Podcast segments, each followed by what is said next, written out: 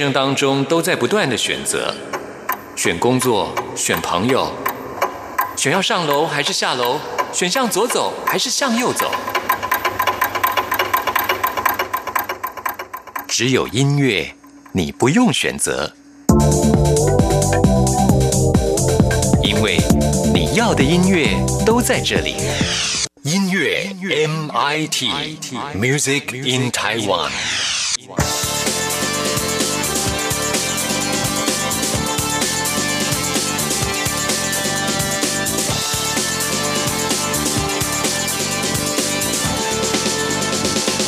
亲爱的听众朋友，大家好，欢迎收听今天的音乐 MIT Music in Taiwan，我是谭志毅。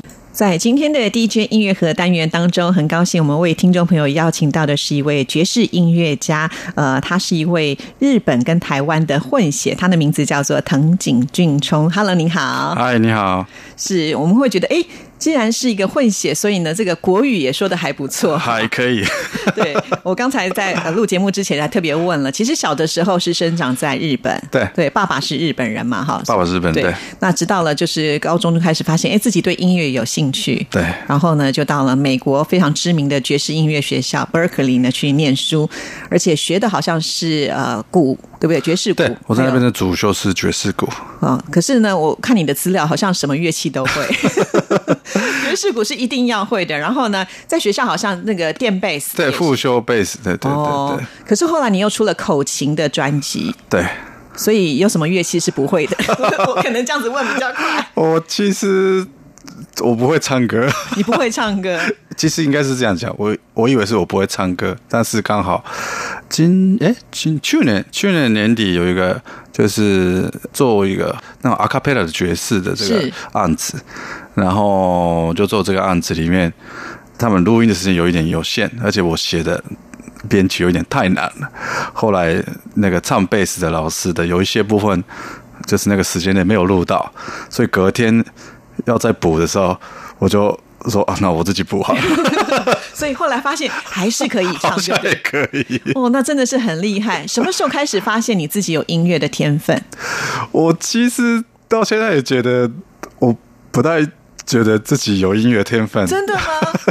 没有音乐天分可以做出这么多的音乐作品，这个讲起来会让我们气死。哎呀呀，就是应该说我自己觉得我。我没有天分，所以我会继续继续努力，应该是这样子。哎呀，好谦虚哦！哎呦，真的，因为我有看过真的真正的天才，所以我不敢跟这些人面前说我自己也是还不错。好吧，那我这样问好了，什么时候发现跟音乐很有兴趣，然后想朝这个方向去发展？呃，其实我幼稚园，呃，大概四岁的时候就有学钢琴哦。那他说是，就是我看我哥哥在学，然后我觉得我也想要学。对，就是弟弟弟就是跟着哥哥的概念。后来哥哥有成为音乐家吗？托尔哥哥其实很快就不学，但是我我不知道为什么，我我可能是比较有意志力的小孩，我就默默的学到国小六年级毕业。对对对，但是小时候那时候其实是很不喜欢练钢琴，对，但是唯一就是喜欢，就是因为我小时候也喜欢打电动，所以我钢琴就是喜欢就是练习这些打。就是电动的曲目，像什么超级玛利亚什么。哦，对，其实用这样的方式也可以提升兴趣哈。所以以后妈妈如果要逼小孩练琴的话，不妨可以挑些他喜欢的曲子。哦，从那个时候就开始就觉得，嗯，可以好像自己听到那个音乐，把它弹奏出来，是一件快乐的事情。对对对对。那后来有一阵子，就是国中的时候，其实都离开音乐。后来到高中的时候，那时候。朋友在组乐团，他觉得哎，我也好想玩玩看。那刚好他们乐团就是缺鼓手，想说哎，鼓手看起来好像很有趣，很帅啊，对，很帅，一个人可以控制这么多东西，对对，所以那个时候就开始打鼓，对，打鼓。那可是你后来要到美国去念书，就是把自己的方向定的很明确，就是要成为一个音乐人了。就是因为那时候其实开始高中，后来学鼓也慢慢的开始接触到爵士音乐即兴这个东西，但是那时候觉得自己完全这个对这个音乐就是没有概念。那当然一开始我爸妈也是很建议，就是不要音乐当工作，其实音乐音乐人很辛苦，所以他本来是建议我就一般的大学，我也可以念个音乐的爵士社，对。但是那时候是真的对音乐的热情真的是已经已经快要爆发了，所以就不管他们，还是对决定去去学音乐了。对。而且后来我就跟我爸妈说服说啊，我最少去美国了，我没有学会音乐，我最少念个英文回来，这样好不好？他 说好，又用了另外一招。另外一招。学了英文也不错，这样子哈。那可是当你学成之后呢？哎，是想到说回到自己的家发展，还是说就来台湾了？那时候其实有都有就是有考量过，但是后来因为我快毕业的时候，就是呃大学那时候的呃有一位有一个台湾人的同学蔡文长，对对对，后来他就在台湾开了一个音乐学校叫酷派音乐，然后后来他说他想做我的就是爵士鼓的教学带，所以我想说，哎，那有这个缘分，就是想说去看看台湾，看看这个环境，对，嗯，而且其实还蛮勇敢的。那个时候其实还不会说国语，对不对？都不会说国语，只会讲日文跟英语，然后就来到台湾了。对。但是没有想到，一待在台湾就待这么长的时间，甚至就是在呃台湾可以说是落地生根了。现在也在台湾结婚、生小孩了。对，那所以你现在就是回顾以来，你就觉得，哎，来台湾是不是会比你在日本发展来得好呢？因为其实说实在，整个亚洲地区来看，爵士音乐的发展的话，那日本应该算是蛮前卫的了啊，对不对？对，可是你后来决定的是待在台湾，我觉得在台湾已经今年是第十六年，那其实前面的这个十年有参与到台湾的爵士音乐的这个发展这一块，我觉得真的对我来讲真的是一个很棒的一个经验。当初真的来的时候，没有几个人真的会演奏爵士，对对。然后教学生，他们也是很多学生也是真的对爵士真的没什么概念，所以好像在真真的挖一个新的知识地的这个感觉，我觉得也是真的很很有趣的经验。因为日本是爵士的市场已经那时候就已经感觉到已经很饱和，然后也听听到很多的的一些学长，就是他们。回去日本之后都没有什么工作，或是没有什么机会的这种这些嗯这些话，所以觉得那还不如在别的地方，就是重新自己开发这样子的概念，我觉得也是有趣的。是，所以那时候有没有觉得好棒？妈妈是台湾人的那种感觉，至少跟这边好像的连接比较强一点，对不对对？妈妈是高雄人。妈妈是高雄人，对。哦，那妈妈现在在日本还是在台湾？妈妈现在其实是是妈妈现在的个性比我比我还像日本人。哦，真的、哦，所以她现在反而不适应台湾的生活，你比较适应台湾的生活了。对，呃，因为前一阵子也是刚好就是回去日本，对对，然后那时候也是我妈也是一直在抱怨，就是我说哎、要不要来台湾啊？台湾哦啊怎么样怎么样怎么样，就可以抱怨，她 就觉得就是生活不习惯，是因为她常年的时间都是待在日本嘛，已经很习惯日本的生活。就像你现在回去，你也会觉得不习惯日本的生活。没。错，你现在比较像观光客，对我现在每次去日本就是观光客的这个心态，是非常的有意思啊、所以我就觉得人的这一条那个音乐之路啊，走下来，有的时候你不是说刻意去规划的，可是呢，好像就是明明指引你这个方向，你就这样走。好，而且我觉得呃，藤井俊冲来到台湾之后呢，也把很多的爵士音乐带给大家。就像刚才讲的，其实你来到这边就发现，哎，刚刚开始懂爵士音乐的人并不是那么的多，所以你开始写很多的教材。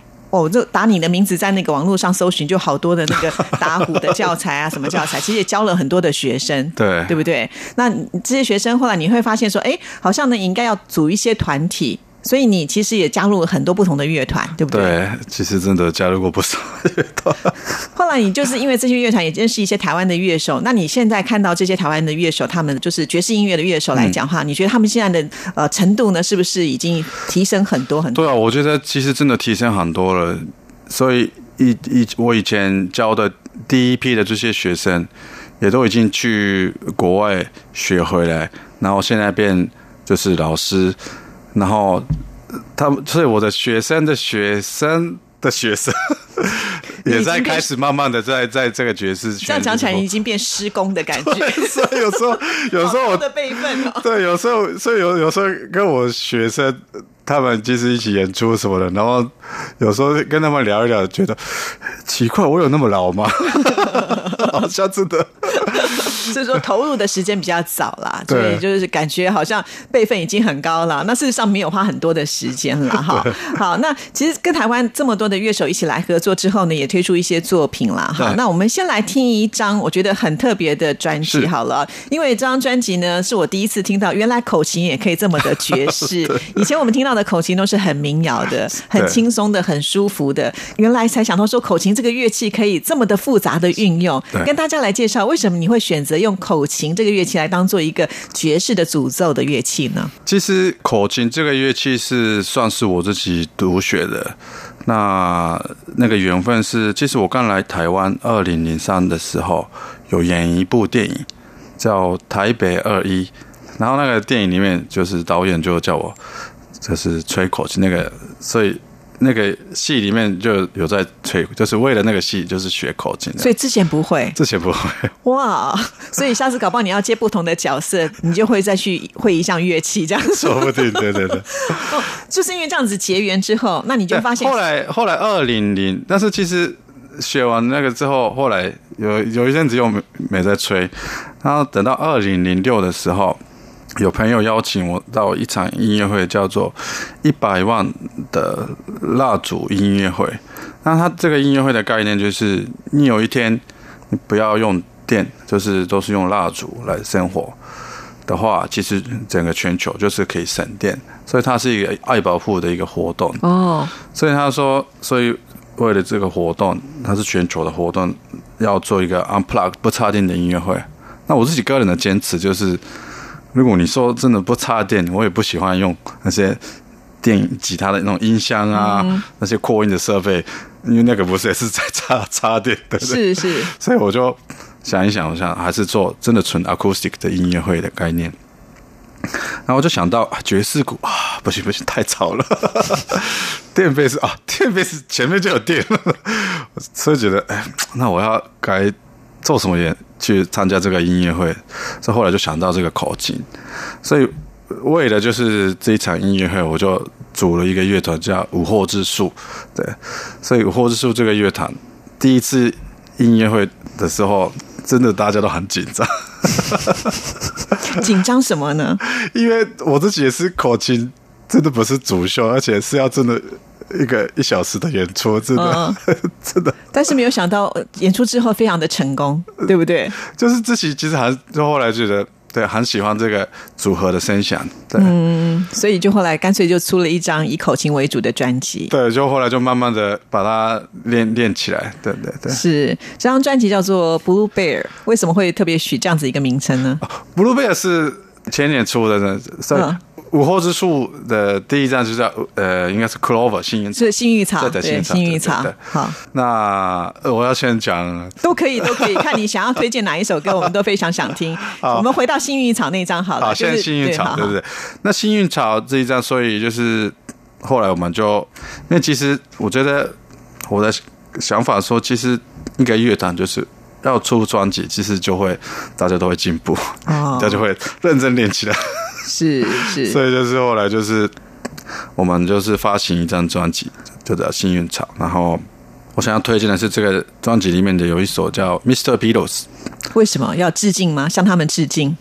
对，那其实这这一首是呃，因为我们那时候在呃每个礼拜在以前陈述台下面那边有一个就是法兰茨那个淘气的他们公司，他们也有投资一个呃音乐的一个场景小舞台对对小舞台，然后我们在那边每个礼拜都演出，那他们。一年一次有一个就是年度音乐会，在旁边的城市舞台那边主办这样子，然后有一年呢，他们的主题就是要做 Beatles。哦，那因为我个人其实真的 Beatles 真的从国中就是听到就是你的大偶像大 对我真的是很喜欢。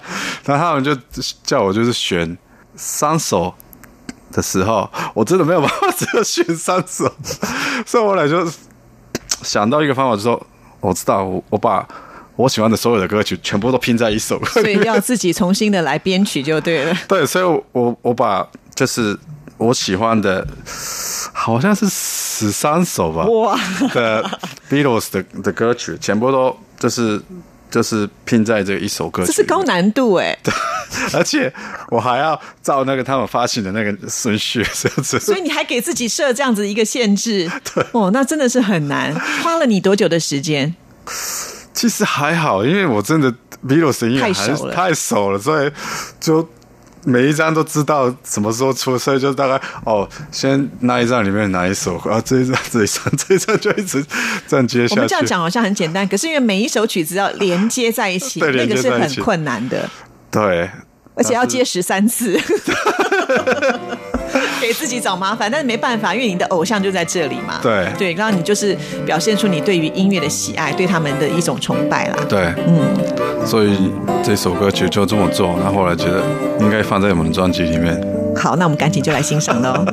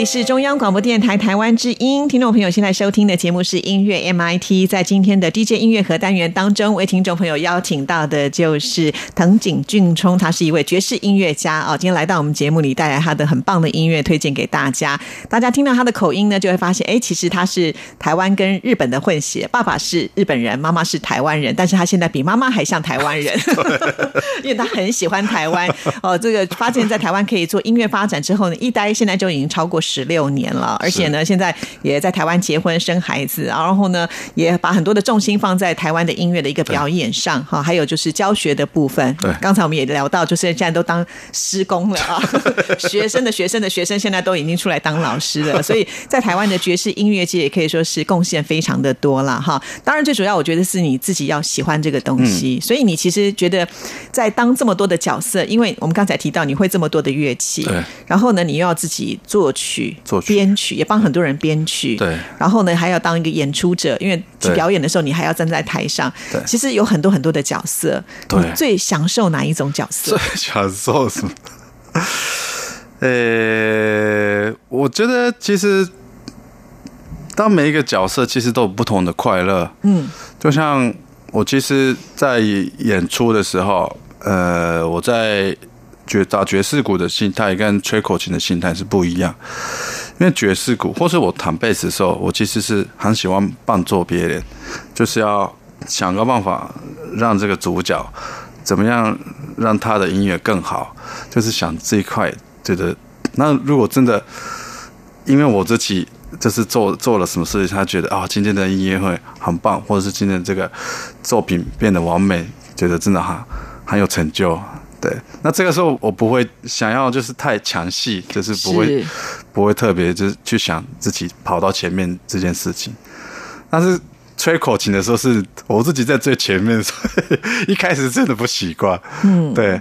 但是现在有时候吹口琴，但在在前面的时候，也是直接的方式，就是就是把自己的作品就是表达给，就是让人家来就是听，看看对对这样听众，也很开心。就是其实这就是一种分享的力量啦。对。对就是你自己呃创作的音乐，如果你今天在台上演出，下面有人给你鼓掌，有给你回馈，其实是蛮开心的，对不对？对对对对对，是，可是这样又说到了，呃，在爵士音乐里面有一块很很重要的部分就是即兴、啊，即兴，对对对。对对，所以其实当你一个爵士乐手在台上表演，你刚刚讲，呃，可能在弹贝斯或者是弹打鼓的时候，你会觉得你是想要去烘托别人，让那个主角能够呈现出来。可是当你是口琴的角色的时候，你就是主角了。对那我常常都很好奇，你们爵士乐手是怎么样来培养默契，然后在那个台上，大家 哎，这个点下去之后，我就知道该我即兴了，或者我是怎么去表现我自己。嗯，我觉得其实爵士音乐是就是像一个对话一样，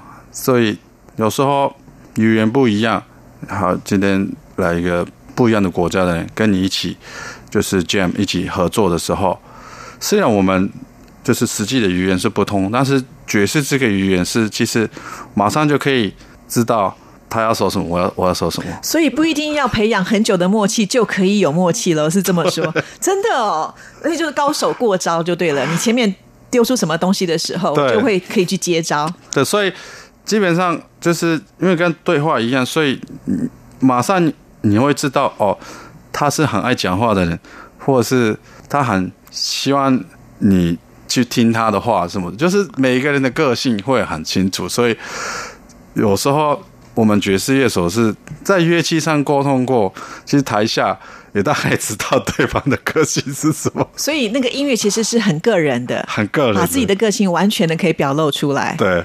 好，如果一个人很爱抢戏的那个，就到台下以后，他还是很爱讲话的那个，就对了。对，没有错，没有错。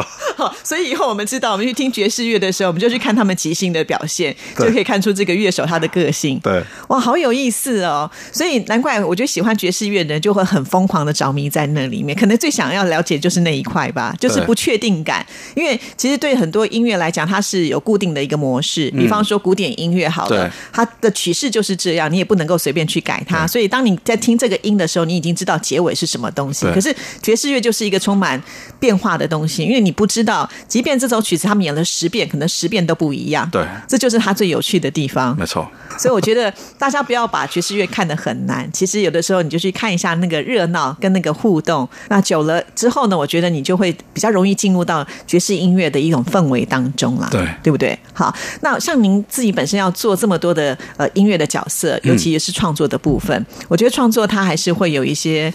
瓶颈所在，我不知道你在写创作的时候，你是速度很快的那一种，还是说你也会碰到很困难？那你都是怎么样去突破它呢？呃，我写爵士的曲子应该算算很快，因为爵士其实我也有问过很多爵士乐手，我们大部分爵士乐手其实喜欢从和弦这边去想，所以只要是你有常常就是接触过或是听音乐，就是你都会有受到很多的这些和弦的灵感。所以有时候其实我们在写作曲的时候，是名字是最后一个就是出来的，你们是最先出现那个和弦，先和弦，对那旋律跟着和和弦旋律又会变换啊，因为你每次都会不一样，只要在这个和弦之内合理的范围的旋律都可以对出现。然后做好了之后，OK，所以这一首叫什么？所以刚才那个讲到就是前年出出的这个 Blue Bear 这一张专辑的这个 Blue Bear 这一首，也是就一样，叭叭叭叭叭就做好一首歌曲。好，这首歌叫什么？然后就刚好看到我的就是桌上有一一只熊熊，是蓝色的熊熊，蓝色的熊熊。所以就这样子定名了。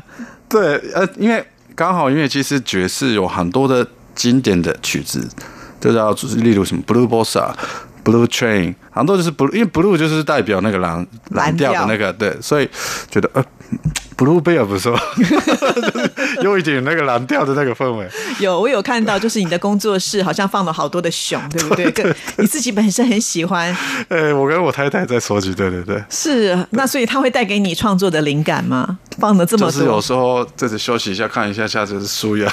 就就会心情好一点。对，所以有时候碰到要创作的瓶颈的时候，哎，看到熊就知道要创作什么。现在还有有一些日本的粉丝，他们都会有时候来到台湾寄给你，对对，就会寄给我。哇，他们这样捧场，对对对。是，所以我们知道，即使是很酷的爵士音乐家，也有很可爱的一面，也是会喜欢那种小小玩偶、小公仔啊，就放在那个创作的空间当中，可以刺激灵感啊。好，那我们提到 Blue Bear 这张专辑好了，刚才提到就是是。整张就是以口琴为主的一个爵士音乐，，就是这张就是我想要呈现的东西是口琴，因为口琴的爵士其实是有这个东西，但是很多吗？因为像那个 Toots Thielemans，对他们还是有？他们有做这个东西，已经也是的一段时间，只是真没有做到那么 hardcore 的东西，就是说可能做比较比较轻的爵士还是比较多。因为我在听的时候，我觉得他在吹奏上应该是一个很难的技巧。就是对我这一次挑战的，就是真的他们的呃爵士的一个风格叫 hard bop，就是 hard bop 就是旋律也是相当的就是复杂，然后编曲也是很很细腻的，然后通常会有两个管子，所以我这一张就是做的像就是小号的，就是那种角色，嗯，然后加上 tenor sax，然后。就是萨克斯外手也是，他说当初也是没有想到这样搭起来声音就是还还很合这样子。是，所以好像有点在做实验的感觉。对，有一点实验的感对，感觉。刚开始你可能也没有想到说有这么好的一个效果，但呈现出来以后就觉得很满意。对哇，这也是我觉得真的是第一次听到口琴可以吹出这么复杂的一个爵士的节奏，而且有些我觉得光听起来它那个距离都不是那么的近，所以其实在演奏上来讲要花一点时间练习吧。有有有有点学了，对，以后你就要开始写那个口琴的教材了。没错。哦，那我们今天来听哪一首歌呢？那这个专辑里面的一首歌叫《Giant Baby》，好，为什么会挑这一首？那是四年前，那时候我太太生了小孩，嗯，那时候生出来是四千二十公克，是很大巨。对，所以觉得哎就这么这么难得生了这么大的小孩，是就纪念纪念就是他的就是这个出生，哦就写了一首歌曲。哇，我觉得有一个会音乐的爸爸妈妈多好，所以一出生的时候就有一首纪念曲了。好，那我们现在就来欣赏喽。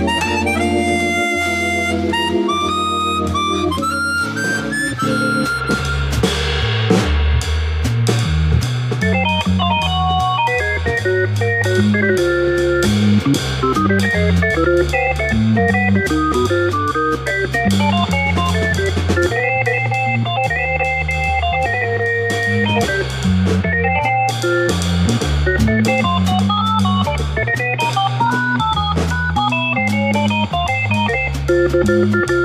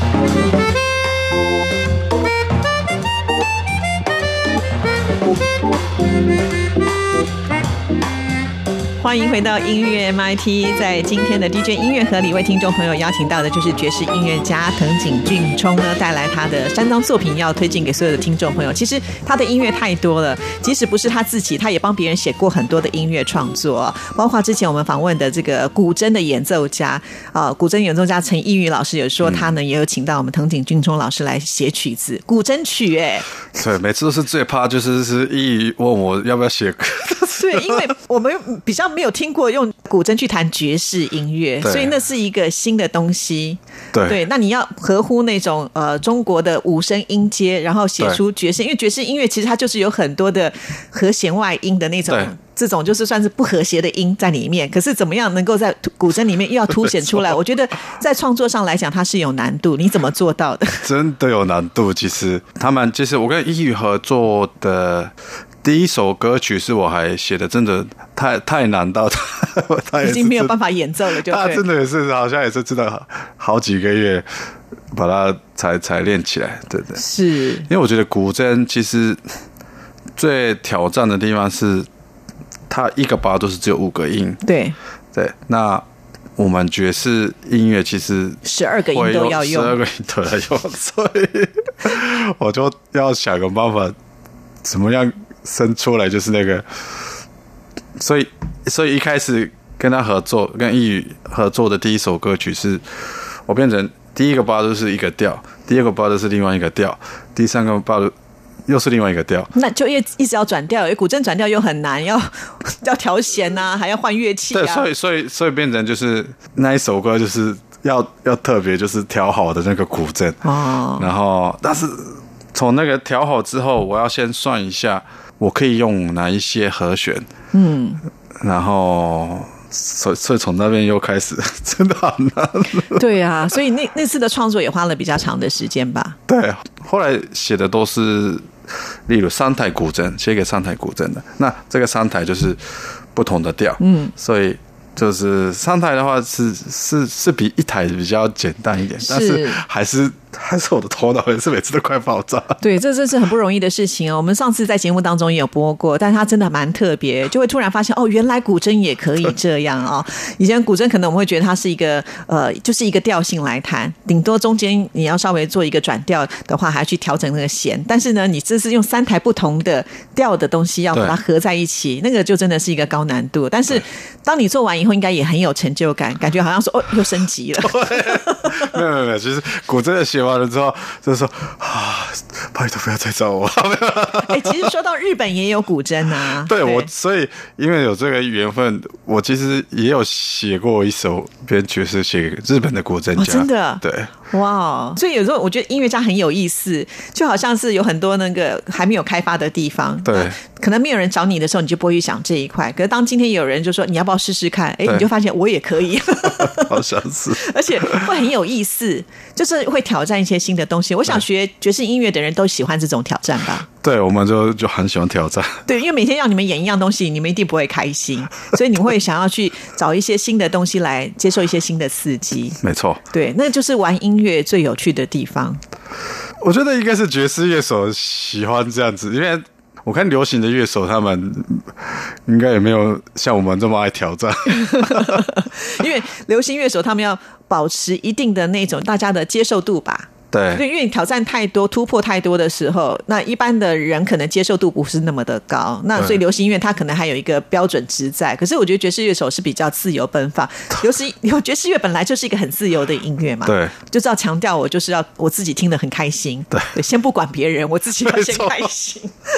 对，所以有的时候我们站在这个角度去听爵士音乐，可能就会觉得更容易理解了。嗯，对。以前可能很多人说啊，这个旋律我好像觉得听不习惯，这样的和弦弹下去。它有和谐吗？哈，很多人会对爵士音乐有这样子的一种想法。它这样的节奏，我觉得快要跌倒了。可是没有办法，爵士音乐它就要表现的就是这样，对不对？所以其实你下次去听的时候，你就不要去太介意这些东西，你只要敞开你自己的心胸，坐在那里去欣赏爵士音乐，我觉得就很 OK 了。嗯，这些年来，而且爵士音乐很流行所谓的那个 crossover，就是跨界。就像我们刚才讲，前面之前您和那个丝竹空乐团他们的这种合作，就会发现，哎，其实一些传统的乐器，它也是可以弹。爵士音乐的，对，真的很有意思。就像我们这次介绍那个古筝三重奏，也是可以弹爵士音乐的。对，所以乐器基本上是没有被受限，嗯，对啊，很有意思真的哈很有意思。好，那接下来呢，我们再来介绍一张午后之树的。呃，我们的午后之树，呃，第二张迷迭香，对的第一首好了，第一首的